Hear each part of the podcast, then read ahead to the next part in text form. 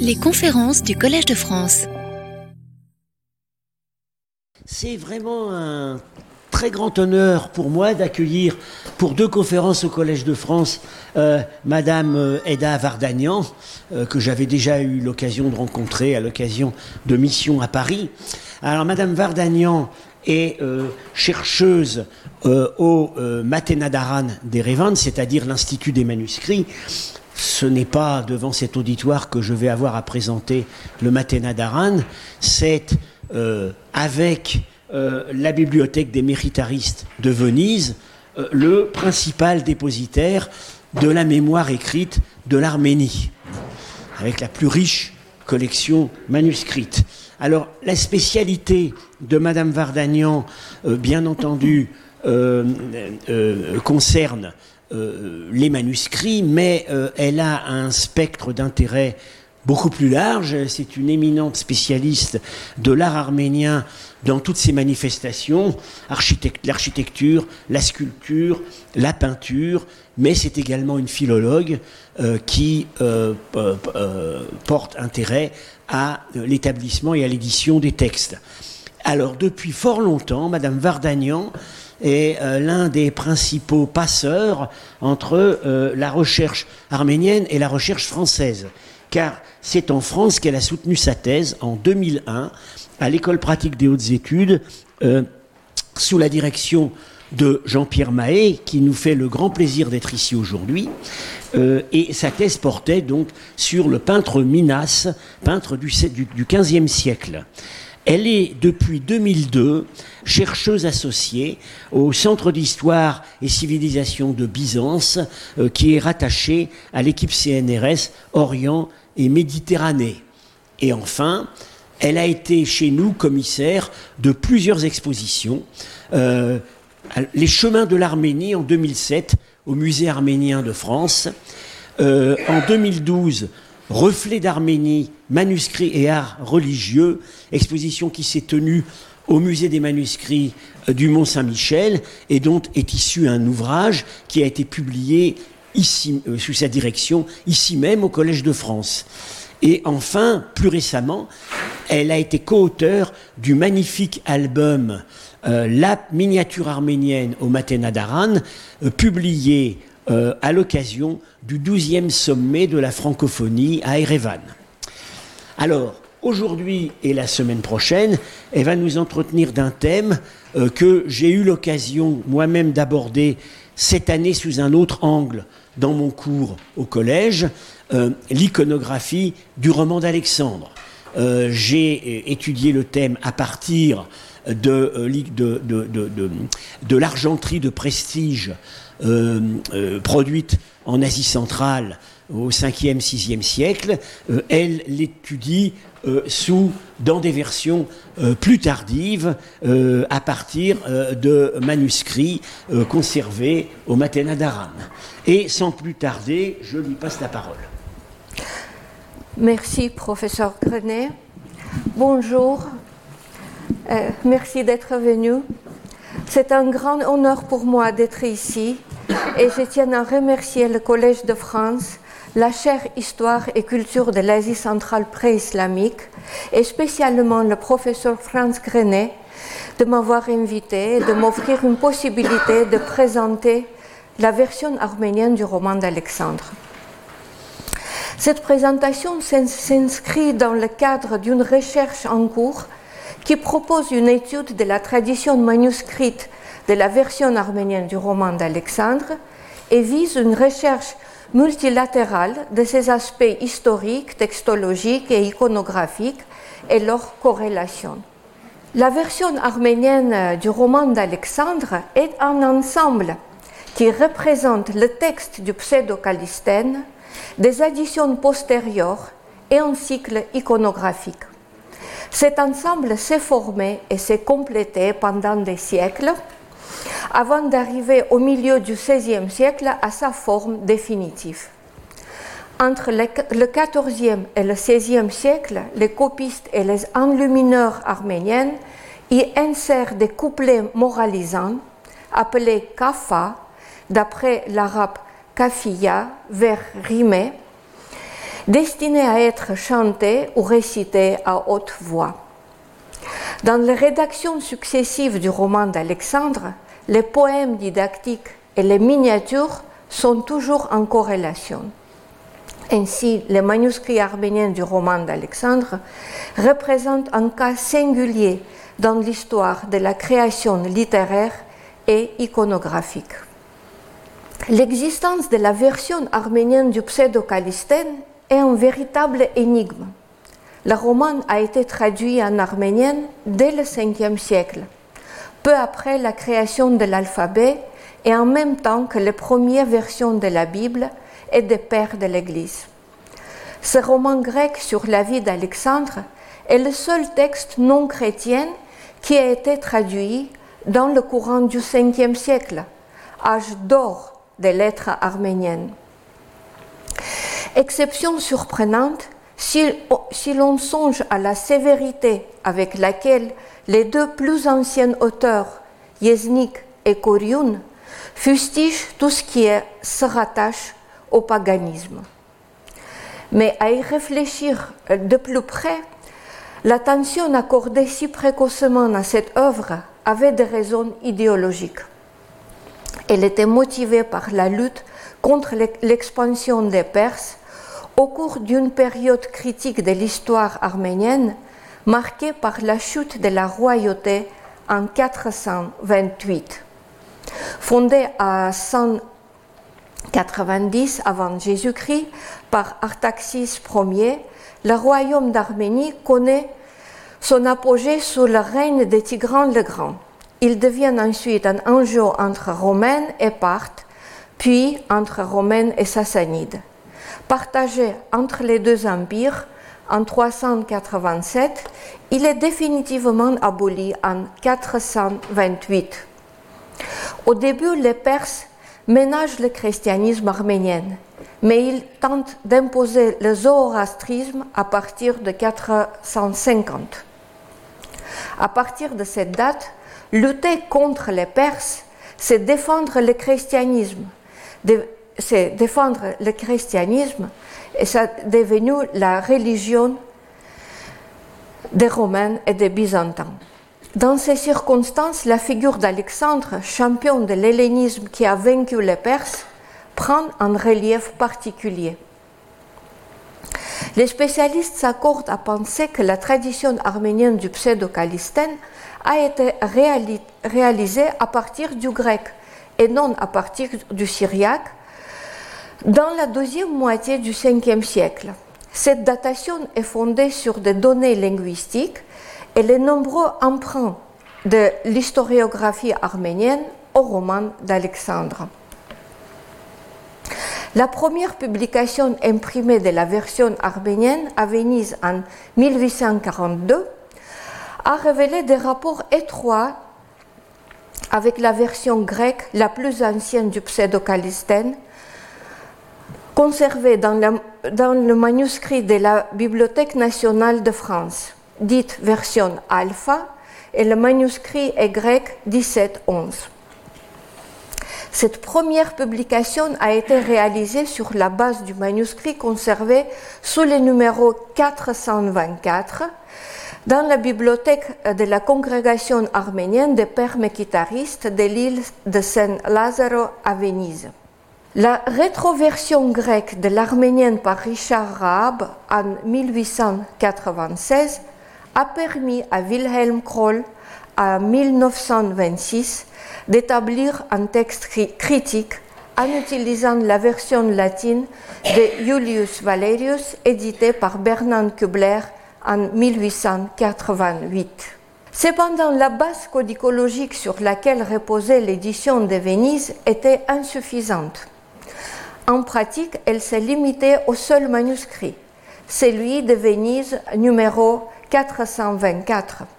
C'est pourquoi en 1999, Hasmik Simonian, philologue et chercheur au Matenadaran de Yerevan, a établi une édition critique distinguant trois recensions principales du texte arménien A, B, C. La plus ancienne version, c'est la version A. Elle est conservée dans le manuscrit de Venise du XIVe siècle. Le texte B est une variante abrégée et modifiée de la version A. Quant à la version C, c'est une version populaire de l'histoire, une paraphrase en langue vernaculaire datant du XVIIe siècle. Voici quelques données bibliographiques.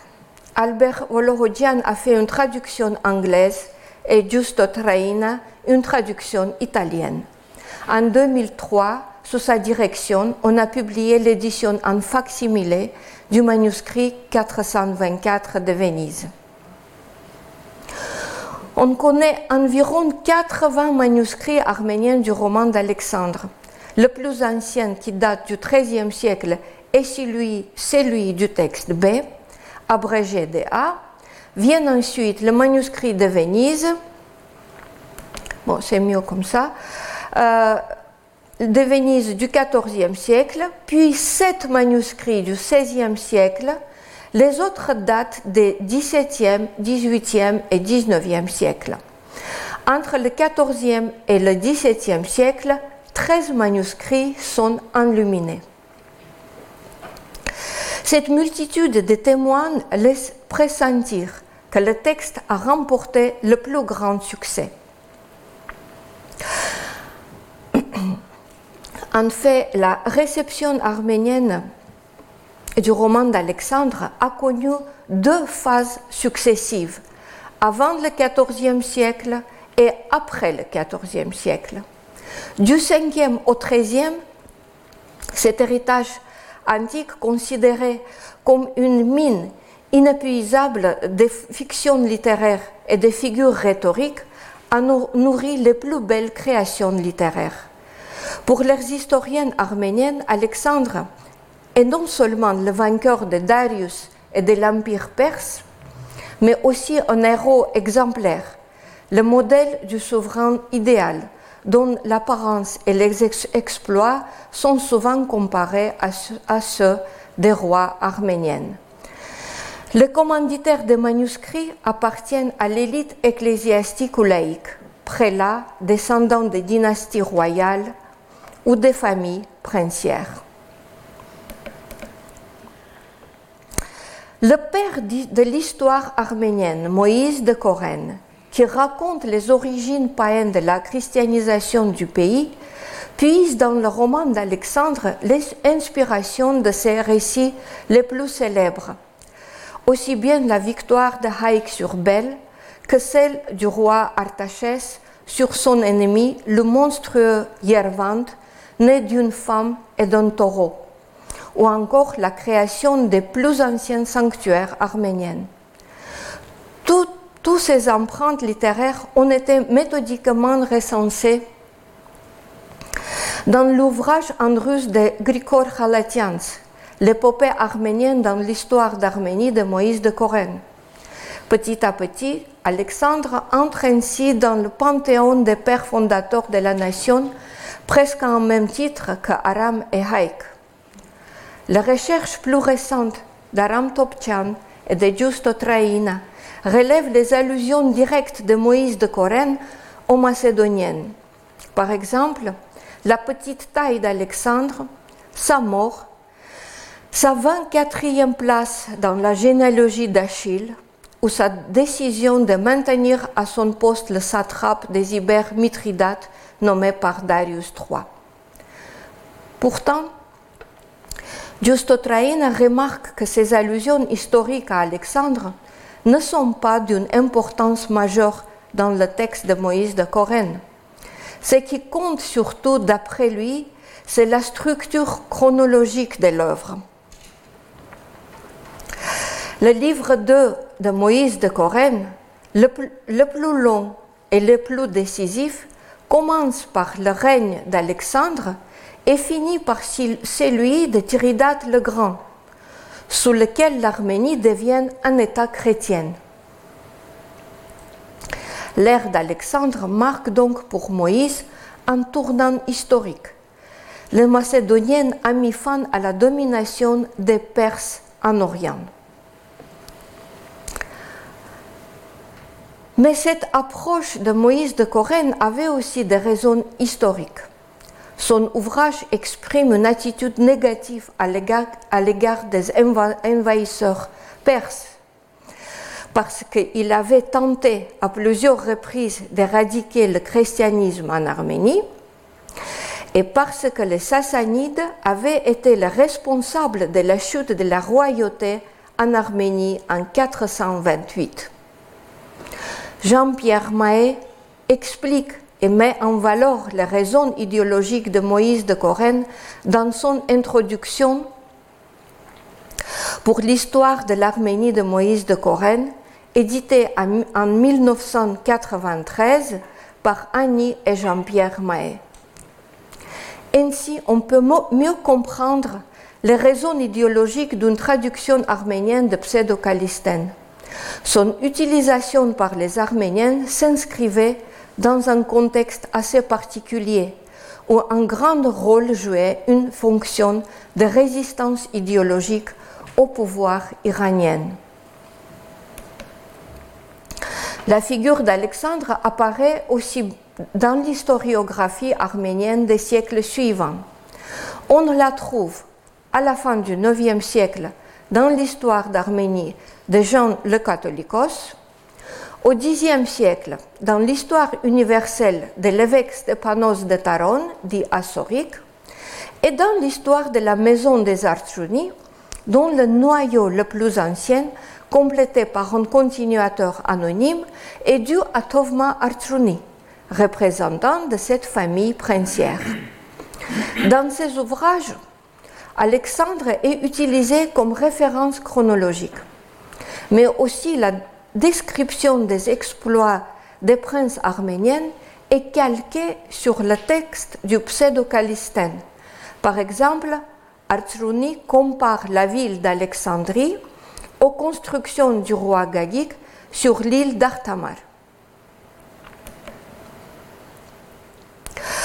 Le roman d'Alexandre fut également bien connu dans le royaume d'Arménie cilicienne, qui s'épanouit de 1080 à 1375.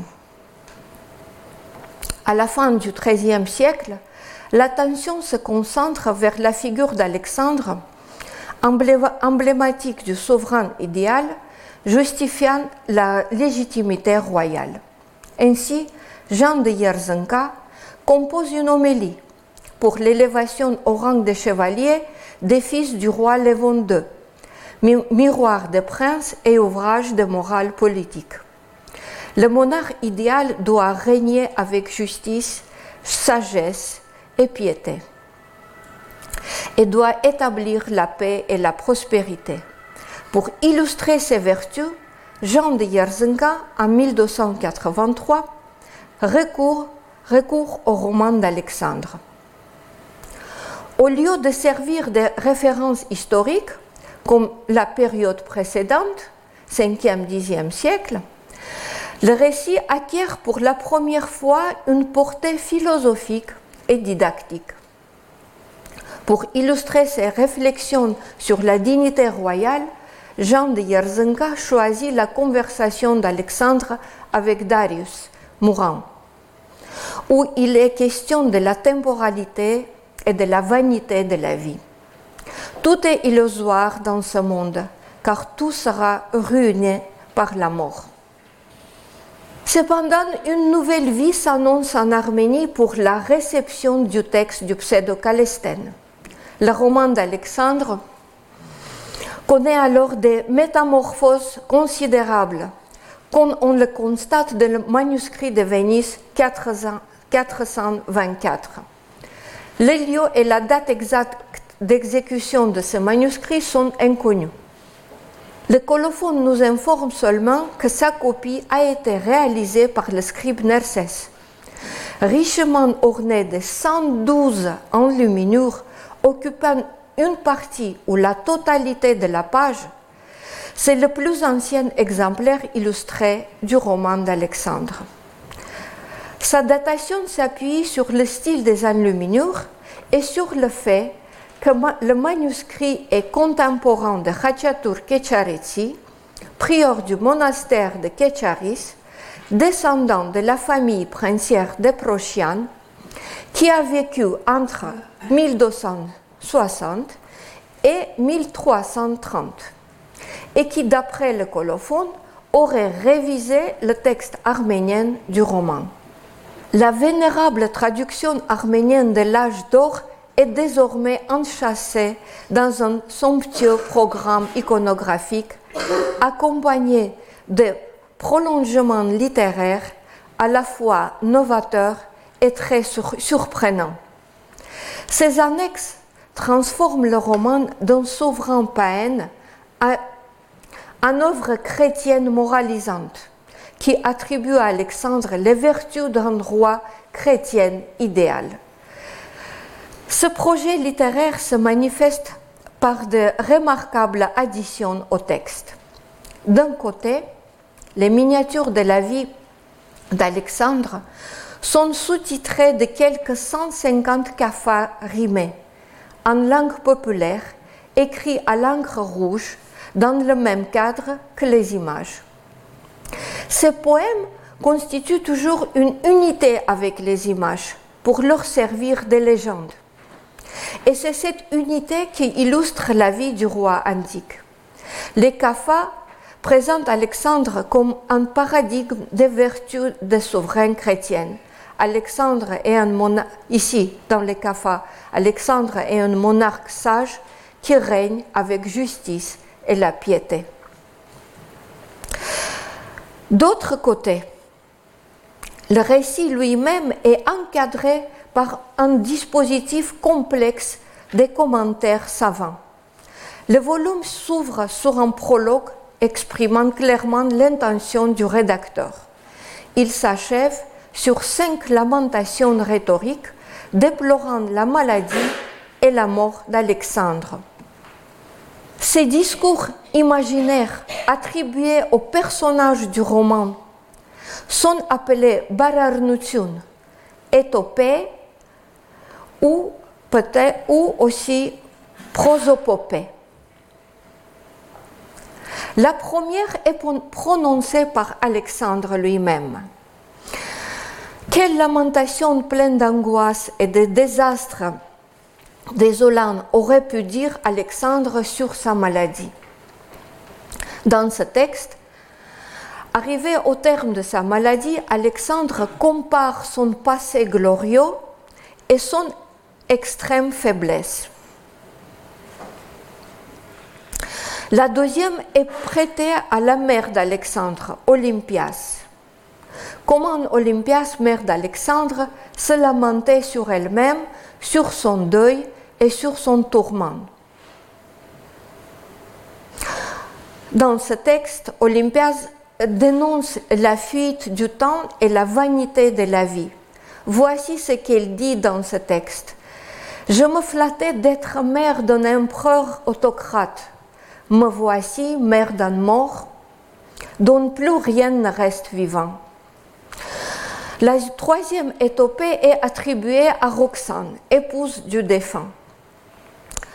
Quelle lamentation a composé Roxane, fille de Darius et femme d'Alexandre le Conquérant Roxane déplore son sort et sa solitude. Elle dit Me voici écoulée comme l'eau, écoulée comme l'eau, foulée par pied, au, pied comme un sol infertile. La quatrième étopée met en scène les chefs de l'armée d'Alexandre, secoués par les pleurs et les lamentations pour la perte de leur plus grand stratège. Dans la cinquième, Alexandre s'adresse à ses amis. Son discours s'inspire de la version arménienne du traité des vertus du pseudo-Aristote.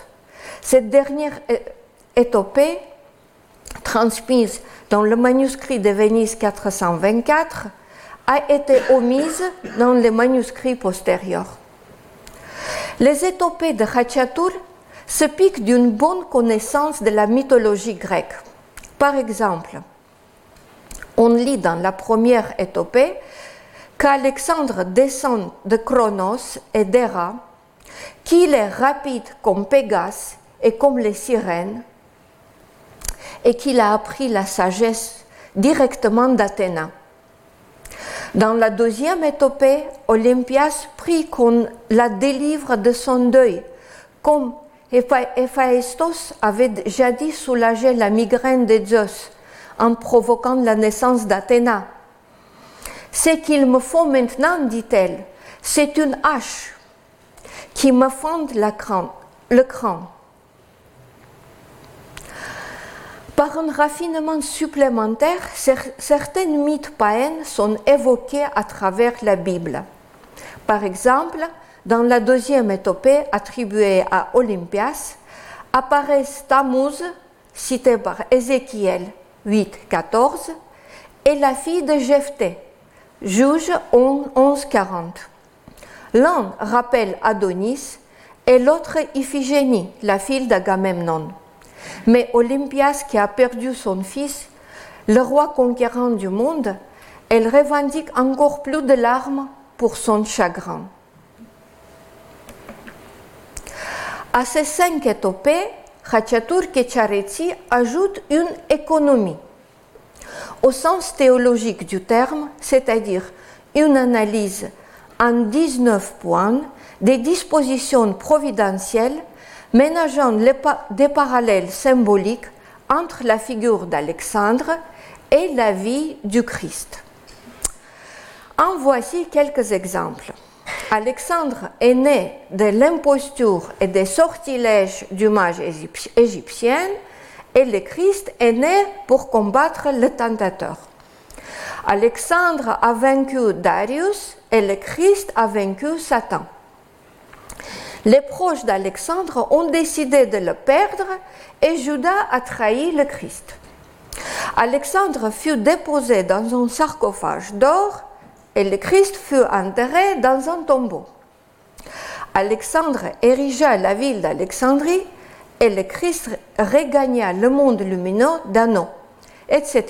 Il y a 19 points qui comparent Alexandre et le Christ. D'après Hachatur Kecharetsi, tout cela montre, je cite, combien Alexandre de Macédoine, cet homme magnifique, a été le type même et l'image de notre roi céleste Jésus-Christ. Or, pour lui, ces deux rois partagent la qualité de sauveur. L'un pour le salut du genre humain dans son ensemble et l'autre comme image symbolique d'un souverain parfait. Les annexes et le colophon de Hachatur seront recopiés dans des manuscrits postérieurs. Toutes ces innovations apportées au roman d'Alexandre, y compris les illustrations, remontent ainsi à la révision de Hachatur Kecharetsi, qui est contemporain de la copie du manuscrit. La création simultanée des kafas et des images dans leur ensemble donne à penser que Hachatur lui-même, déjà bien connu comme poète, pourrait être aussi l'enlumineur du manuscrit. Cela est confirmé par plusieurs colophones contemporains. Avec ces kafas prévus pour les récitations à voix haute, et ces miniatures faites de grandes figures et de vastes scènes, souvent étalées sur des pages doubles, le roman, comme le suppose à juste titre Christina Maranchi, était destiné à être entendu et vu par un vaste auditoire.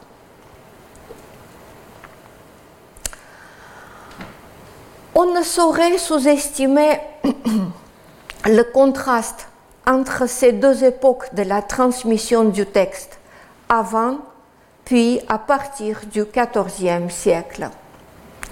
Durant la première époque, la version du pseudo-calistène, pourtant bien enracinée dans la tradition littéraire arménienne, garde son caractère d'emprunt à la culture antique, des prestigieuses références étrangères. Quoique elle stimule l'imagination des auteurs, elle ne suscite aucune illustration picturale. Au contraire, à partir du XIVe siècle, le texte connaît une seconde vie, strictement arménienne. Quelles peuvent être les raisons de cette spectaculaire métamorphose, à la fois iconographique et littéraire? On pense d'abord à la chute en 1375 du dernier, du dernier État arménien, le royaume de Cilicie. Certes, dès lors que les Arméniens ne sont plus soutenus par un État, qu'ils n'ont même plus d'espoir de pouvoir un jour se doter d'un monarque, la figure d'Alexandre prend une dimension eschatologique de souverain idéal de la fin des temps. Nous allons discuter ce sujet la prochaine fois. Mais ce n'est pas tout. En réalité, l'évolution littéraire et picturale du roman d'Alexandre a commencé au moins un demi-siècle avant 1375. En effet, le poète et miniaturiste Ratchatur Kecharetsi, qui a joué un rôle décisif dans l'élaboration du premier manuscrit enluminé, est probablement mort vers 1330. Bien que les miniatures du roman d'Alexandre gardent la mémoire de l'enluminure silicienne, un examen plus attentif les relie à l'Arménie du Nord-Est, dont le centre intellectuel et artistique était l'école monastique de Gladzor, dans la province des Sunniques. En se fondant sur l'affinité iconographique et stylistique du manuscrit de Venise 424, avec les manuscrits enluminés, dans ce célèbre scriptorium, Tigran Kuyumdian avance l'hypothèse selon laquelle le manuscrit aurait été exécuté à Gladzor. Au parallèle picturaux s'ajoutent des sérieux arguments philologiques et littéraires. Le monastère arménien de Gladzor était un centre renommé au XIVe siècle qui avait le statut d'université. Son programme d'enseignement était basé sur les sept arts libéraux. La philosophie, y compris la philosophie antique, et la rhétorique y tenaient une place importante. L'université s'est piquée d'être une nouvelle Athènes et insistait sur sa filiation avec l'école hellénistique des 6e, 8e siècles. C'est là qu'il faut chercher les sources historiques et textuelles des annexes littéraires de Khachatur. Dès 1892, dans ses études sur la vie d'Alexandre du Pseudo-Calistène, Jacobo Stalchian souligne l'affinité entre les étopées de Khachatur Kecharetsi et le livre d'écrit un manuel arménien d'exercices rhétoriques créé dans la deuxième moitié du 5e siècle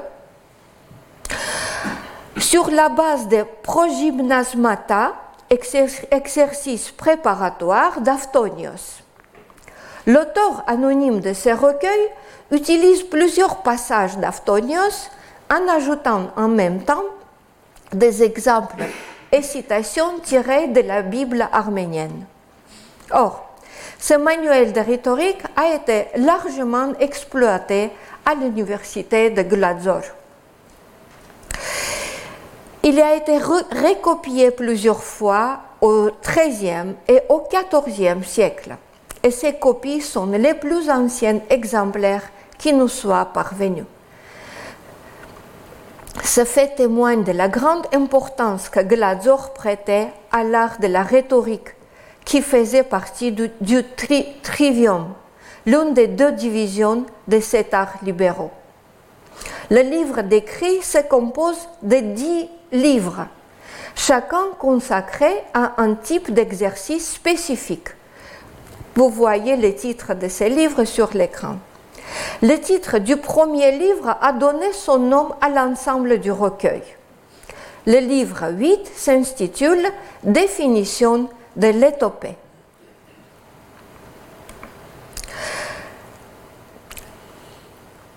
Le livre 8 contient sept étopées.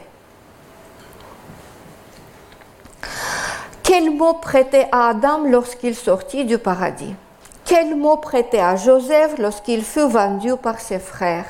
Quel mot prêter à David lorsqu'il il eut tué Goliath, etc. Les ajouts de Hachatur Kecharetsi montrent l'influence du livre décrit, avec parfois des parallèles directs aussi bien dans les étopées que dans les kafas. En outre, dans la liste des manuscrits euh, copiés à l'université de Gladzor, il y a beaucoup d'ouvrages philosophiques provenant de l'école hellénistique. Ce sont par exemple des euh, œuvres d'Aristote, de Porphyre, de David l'Invincible, philosophe arménien néoplatonicienne du VIe siècle. Tout porte une forte empreinte aristotélicienne.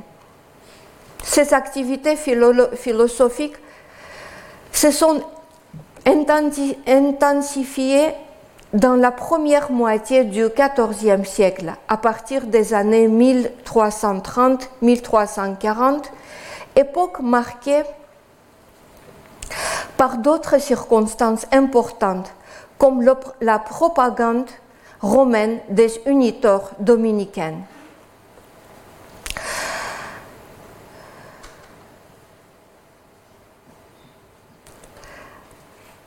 C'était les missionnaires qui, au début du XIVe siècle, s'installent en Perse occidentale.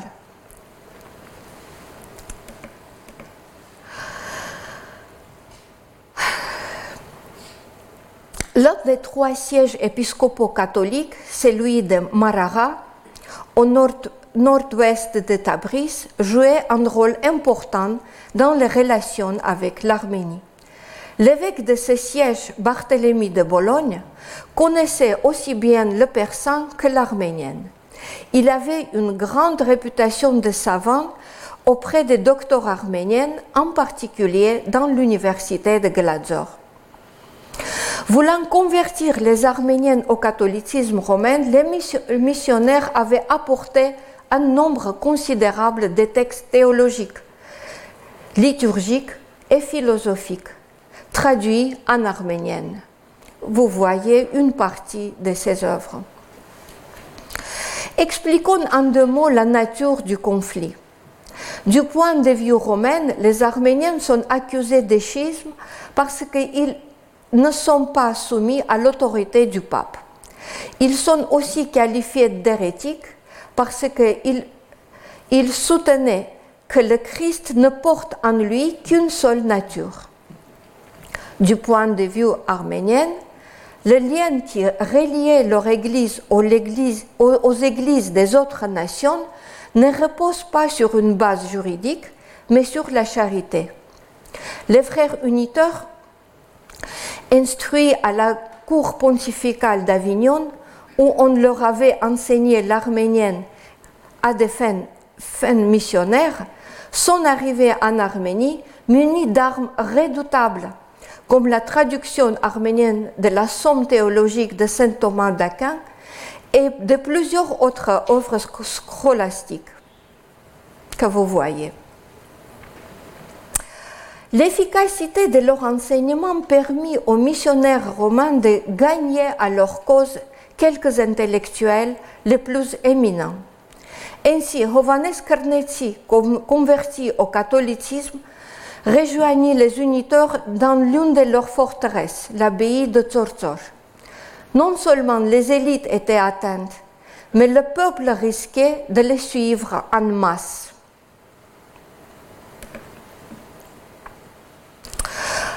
L'un des bastions de la résistance arménienne contre la propagande des frères uniteurs fut l'université de Gladzor, avec son recteur Yesaï Nchetsi. Son portrait est représenté dans une Bible copiée et enluminée, pour lui-même en 1318 à Glazor.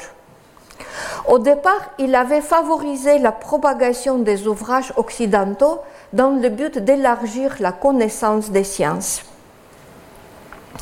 Mais quand les missionnaires commencèrent à gagner à leur cause des brillantes intellectuelles arméniennes, Nechetsi devient le défenseur le plus ardent de la théologie de son Église nationale. C'est dans ce contexte que Kecharetsi a commencé la révision du pseudo-calistène. Comment les expansions du roman d'Alexandre ont-elles pu contribuer au mouvement anti-uniteur? Les miniatures et les kafas qui leur servent de légende s'adressent à un vaste public. C'est l'antidote aux exemples des prédicateurs romains, aux fables et aux, apologues dont ils nourrissent leurs sermons, comme l'a fait par exemple Barthélemy de Bologne. L'économie et les étopées sont des modèles pédagogiques visant à entraîner les jeunes théologiennes aux exercices dialectiques inspirés par, par du manuel rhétorique intitulé Livre d'écrit, qui, comme nous avons déjà vu, nous est parvenu exclusivement par les manuscrits copiés à Glazor.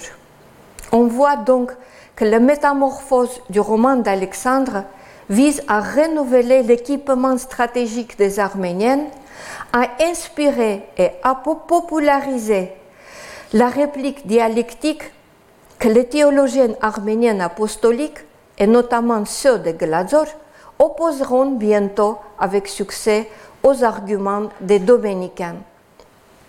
En même temps, le XIVe siècle est marqué par une crise politique. Le royaume arménien de Cilicie tombe en décadence, tandis que l'Arménie majeure est sous domination étrangère. Le roman d'Alexandre répondait aussi aux aspirations de tous ceux qui souhaitaient le rétablissement de la souveraineté arménienne et d'une gouvernance parfaite qui apportait la paix et la justice. Le cycle iconographique du roman d'Alexandre et les kafas qui l'accompagnent deviennent l'une des expressions symboliques de ces rêves. Le sens global du roman d'Alexandre arménienne est la nostalgie d'un royaume perdu. Alexandre, conquérant païen d'autrefois, fait figure, deux millénaires plus tard, auprès de ses admirateurs chrétiens, d'un monarque idéal de la fin des temps, cristallisant l'espoir d'une royauté libératrice. La prochaine fois, nous verrons en détail les manuscrits illustrés. Euh, comme j'ai dit, ils sont 13. En situant chacun d'eux dans son contexte historique et politique pour constater que leur production est liée au changement d'orientation politique de l'époque. Nous ferons connaissance avec les commanditaires qui évoque la gouvernance parfaite d'Alexandre et le langage artistique dans lequel ils traduisent cet idéal. Merci. Retrouvez tous les contenus du Collège de France sur www.colège-2-france.fr.